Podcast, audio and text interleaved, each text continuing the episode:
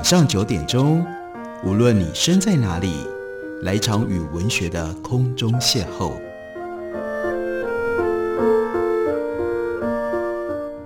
杨照谈书，邀您一同遨游文学世界，认识古今中外的经典之作。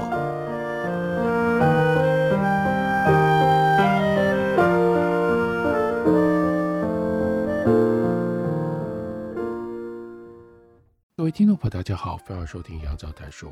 本节目以台北广播电台 FM 九三点一，每个星期一到星期五晚上九点为大家播出。我是杨照。在今天的节目当中，要为大家介绍的，这是文化部文化资产局以及蔚蓝文化出版公司一起联合出版的一本书，书名很特别，叫做《历史上的刺猬岛》。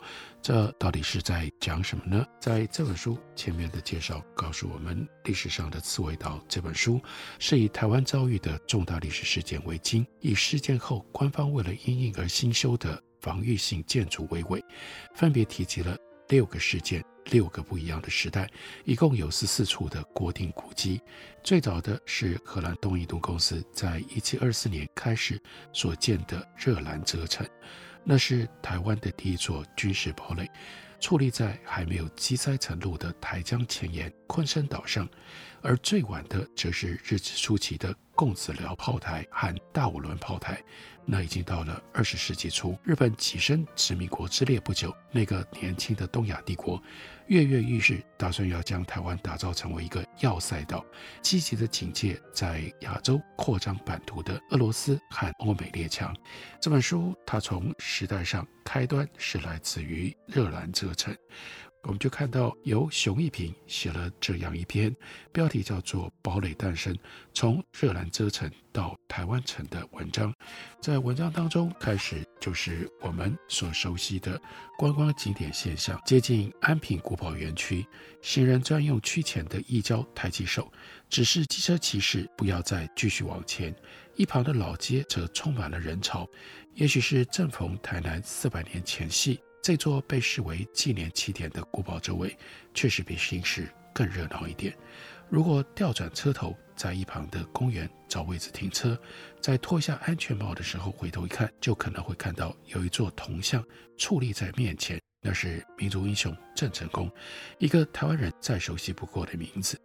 铜像并没有特别的雄伟，但民族英雄的眼神睥睨，好像在训斥游客不应该只想着悠闲的观光。这里已经接近王城，修得放肆。到了这里，就连路边水沟盖上的样式都是安平古堡的四角灵堡轮廓。还没有走进到园区，郑成功和古堡的形象就已经无所不在了。有的人第一次来安平古堡的时候，还是小孩子那年纪。即使可能对历史和古迹没有什么兴趣，但多少会透过郑成功大战妖魔之类的儿童读物，认识这位曾经环游台湾、降妖伏魔的郑成功，有着不少浪漫的憧憬。然而，小孩或许会忘记书里面已经明确提醒，这些都是编造出来的传说。踏上郑成功曾经进驻的城堡，就像走进了书里的幻想场景。当孩子跨坐在城墙上展示的火炮炮声，望着远处的风景，心里或许会自然而然浮现一个想法：郑成功就是在这里击退荷兰人的。这个错误未免有点荒谬，毕竟古堡最早是荷兰人盖的，郑成功是赶走了他们之后才接收的。也许在孩子的心中，胜利的好人才是城堡的拥有者，想要抢夺却失败的坏人才会落荒而逃，几乎不留一点痕迹。然而，在纪念郑成功的安平古堡园区当中，还有一座容易被忽略、由荷兰人所建立的热兰遮城。距今四百年前，福尔摩沙这个美丽之岛的名字已经被记载在西方的海图上，却还没有被正式纳入近代文明世界的政治版图。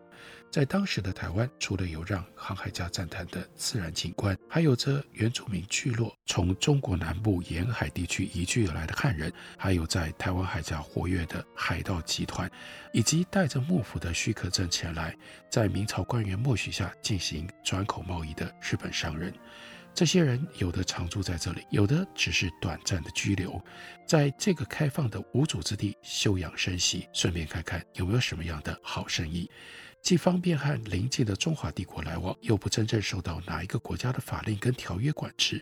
在东亚海上贸易逐渐兴盛起来的十七世纪，势力版图随时可能变动，台湾就是一个各方势力都能够利用的良好缓冲地带。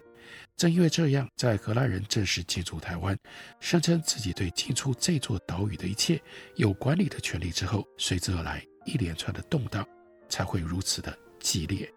一六二四年，荷兰东印度公司的初代台湾长官宋克，他乘着热兰车号的船只来到了台湾岛的南方，准备在此建立一个新的据点。和印象不同的是，与其说这个时候的宋克是一位野心勃勃的殖民者，不如说更像是被找来收拾船局的倒霉家伙。几个月前，前任的长官雷尔森在澎湖经历了一场惨痛的败仗。雷尔森原本已经成功地占领了澎湖，并且向明朝派出使者，要求对方开放贸易。但这批使者几乎全部被俘虏，或者是被处死了。明朝的军队更紧接着集结兵力，准备收复帝国边境的这块领土。大军很快地进攻澎湖本岛，架起了大量的火炮，展现出压倒性的兵力，将雷尔森和他的部下围困在丰贵的城堡里。眼看局势已经无法挽回，雷尔森只好向东印度公司在巴达维亚的总部发出求援，而宋克就是在这样的一种窘况之下来到了澎湖，准备和明朝的军队进行谈判。在双方交涉进行的过程，一位不属于任何一方的使者从日本平户前来。他是当地中国商人的领袖人物李旦，荷兰人称他为“中国船长”。一位荷兰军人说：“李旦让自己的庞大船队在海上任意掠夺，敬拜所有神，却与所有的人为敌，自称来维护我们的安全，同时也来寻求我们的保护。”这样的描述基本上适用于当时所有易上易到的海上亡命之徒。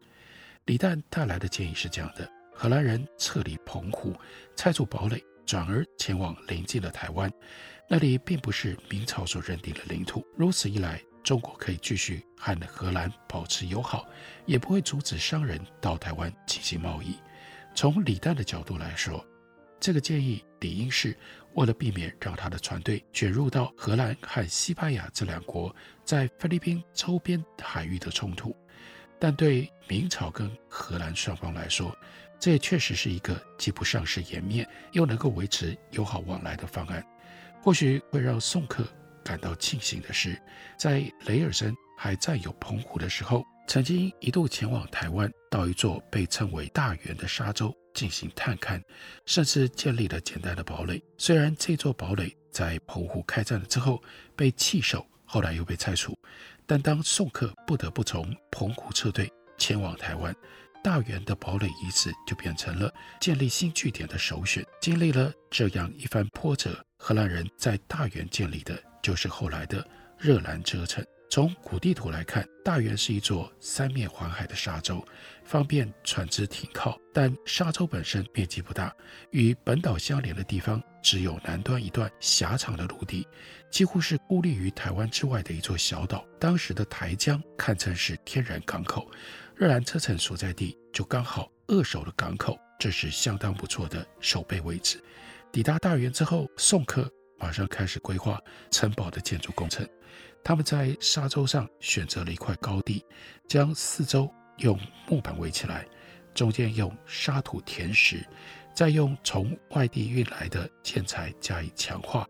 最初几年，热兰遮城是一座。沙土夯成的城堡，周围没有护城河或者是栅栏可以防护，城墙四角各有一座灵堡，但大炮架设的位置不佳，缺乏实际上的威慑效果，只能够抵挡原住民族和汉人的骚扰。更糟糕的是，如果有人爬上城堡周围的沙丘，甚至可以直接将石头丢进到城里，这样的防御能力显然是不够的。热兰遮城的扩建势在必行。一六二八年。发生在热兰遮城内部的一场冲突，让荷兰人燃起了危机意识。刚上任的长官接获日方有意占领台湾的线报，扣押了几艘载有异常强大火力的日本商船。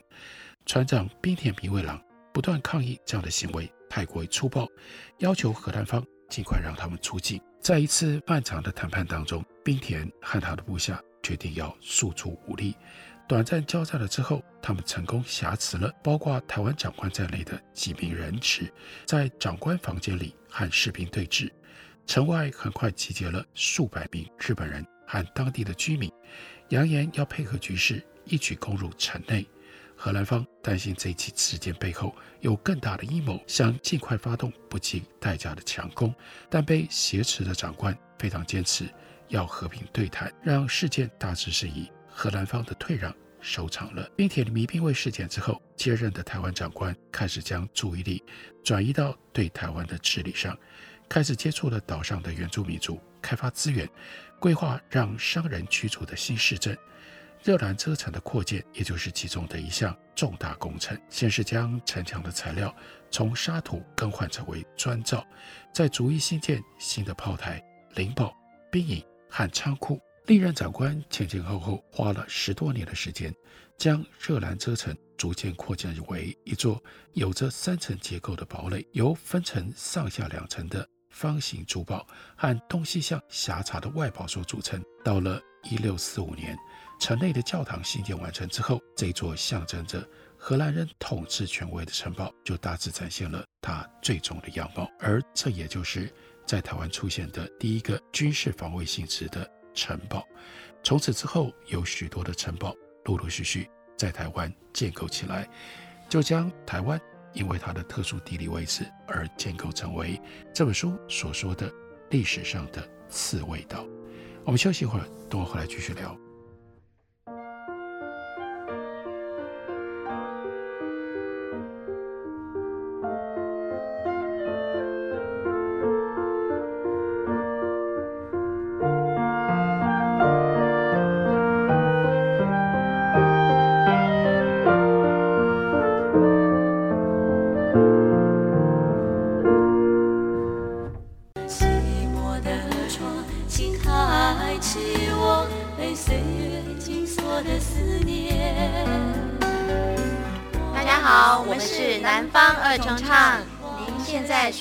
听的是最有活力的台北广播电台，FM 九三点一，AM 一一三四。我是否还算是你的从前？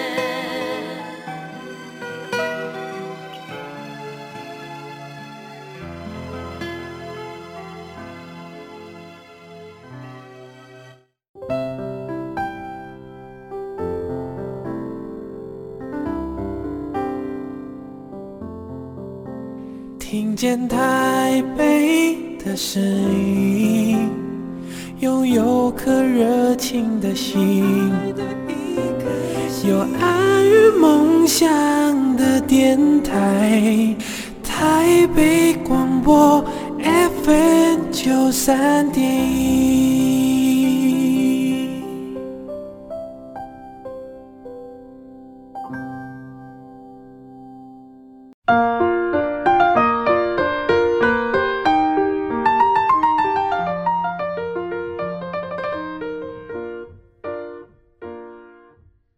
谢你继续收听《杨照谈书》。本节目于台北广播电台 FM 九三点一，每个星期一到星期五晚上九点为大家播出到九点半。今天为大家介绍的这本书是文化部文字局和蔚蓝文化出版公司联合出版的《历史上的刺猬岛》。这历史上的刺猬岛讲的是台湾。台湾在历经了各种不同的占领动荡，在历史上形成了许多防卫性的堡垒。这些堡垒到现在有十四处。立为国定古迹，所以文资局就邀请了几位作家来为这些国定的古迹将他们的历史渊源呈现给大家。我们来看一下，大家应该会最熟悉也是最关切的台北古城。书里有一篇谢宜安所写的旧时代最新城池——台北府城。文章里面就告诉我们，尽管我们已经习惯台北是首都这件事，但以台湾史来说，台北是一个很新的城市。一八七四年，牡丹社事件改变清朝治理台湾的态度，关注的目光开始移向北台湾。事件后两年，台北设府。近四百年来，台湾政经发展的轨迹大致上是由南而北。台北设府之前，台湾北端有淡水厅和噶玛兰厅，都由南台湾的台湾府所管辖。但是淡水离府城两百三十八公里，徒步时速五公里，每天行走七个小时，要走到七天才能够到达府城。从噶玛兰出发需要十三天。原本管理台北一带的同知，半年驻竹崁衙门，半年驻蒙甲公所，两地都幅员辽阔，管理不及。加上淡水还有开港之后和洋商之间的问题，沈葆桢意识到问题不小。就在一八七五年，上书请求台北设府，台北口岸四通，荒壤日辟，外防内治，政令南州，拟建府治，统辖一厅三县，以便控御而固地方。台北府到这个时候才新设立，但并未同时建成，知府没有地方可以办公。第一位知府是林达权。身兼淡水、新竹两县的知县，顺其自然，他就在竹坎办公，一直到新竹和淡水分治，台北建成这个问题终于浮上台面。即便有命令，台北建成这项重大的建设，仍然历经了多位官员延宕数年，一直到一八八二年，才由台湾道刘遨主持动工。刘遨他熟悉风水堪舆，在层次基座已经划定的情况下。强行变更设计，将台北府城向东旋转，成为背靠台北最高的七星山。尽管符合风水学，但这样一来，台北就成了一座城墙与街道无法平行垂直的奇异城池。台北府城呈长方形，长四百一十二丈，宽四百三十丈，周长是一千五百零六丈，城壁高一丈五尺，厚一丈二尺。共有城门五座：东门、景福门、南门、立正门、小南门、崇西门、西门、宝成门，还有今天留下来最多人知道的北门、承恩门。北门外通往大道城，外缘有瓮城，加强它的防御效果。城门上悬挂着沿江索要的匾额，这块匾额一度被日本总督府当作官邸庭园凉亭的础石。现在已经被指定为古物。北门是官员进入台北的主要城门，官员无论是从淡水或者是基隆上岸，都是从北门入城。因此，北门外有一座接官亭，举行迎接仪式之后，官员乘坐大轿从北门进城。于是，北门唤作承恩门，承恩接官，这是清朝式的作风和思维，和北门一样。东门之外也有防御型的瓮城，面对东方嵩山这一带，当时是宽阔的荒野。南门则通往景美新店，为台北城的正门，和单檐歇山式的北门、东门不一样。南门接近于传统上最高级的重檐歇山式的建筑，南门又称大南门。与之相应的是小南门。小南门本来不在规划当中，不过板桥林家的捐助促成了这座精致的城门。一百五十年前，板桥来往台北城需要经由西门，而西门外偏偏是泉州人群聚的艋舺。过去漳州人、泉州人关系素来紧张，有了小南门，出身漳州的板桥林家进城出城，可以避开泉州聚落，减少冲突。台北府城城门当中，小南门最小巧，或许因为受到有钱的商人资助，小南门也是五座城门当中最精美的。楼阁式的城门造型流露出秀丽亲切的味道，题为崇西门，意指盛世兴隆，光辉普照。台北府城指的不只是城墙，也包括城中的府衙、考棚、书院、文庙、城隍庙。天后宫和街道，这些建筑体现整个文化体系赖以为生的知识人才培育的管道，以及凝聚民心的官方宗教手段等各种统治技术，曾经是一个具足完整的世界。城外有接官亭，城中就必然有考试的考棚和培养儒生的书院。但这套儒家式的思维，大约只维持了一代人的时间，就遭到扫除了。打从台北。